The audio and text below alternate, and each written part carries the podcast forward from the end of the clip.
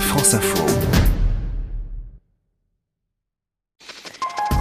Edwige Coupez, euh, nous faisons de plus en plus attention à ce que nous mangeons, on en parle souvent, hein, en prenez soin de vous, beaucoup moins à ce que nous buvons.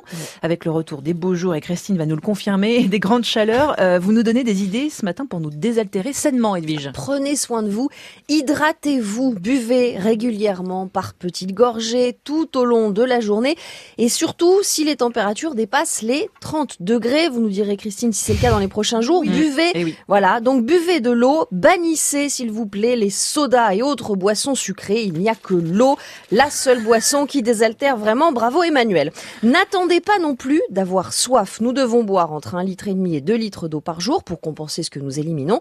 Mais une part importante doit venir de notre alimentation. Et d'ailleurs, naturellement, nous avons tendance à manger plus de fruits et de légumes quand il fait chaud. Les concombres, radis, courgettes, fenouilles, tomates et autres salades vertes contiennent tous plus de 90% d'eau. Idem pour les fraises, le melon ou encore les pamplemousses. Et puis une bonne astuce pour savoir si vous êtes en train de vous déshydrater, Mhm. vous appuyez votre doigt sur le dos de votre main, il y a une tache blanche qui apparaît, et bien Ah oui. elle doit disparaître en une seconde à peine. C'est bon, personne n'est déshydraté, Non, c'est bon.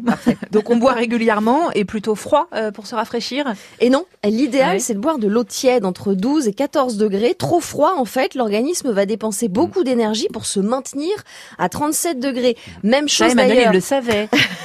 C'est un élève modèle. Même chose si vous buvez chaud, euh, vous allez transpirer encore plus et vous allez accélérer, la déshydratation. Alors pour avoir une impression de fraîcheur, je vous conseille de glisser des rondelles de concombre dans votre carafe d'eau.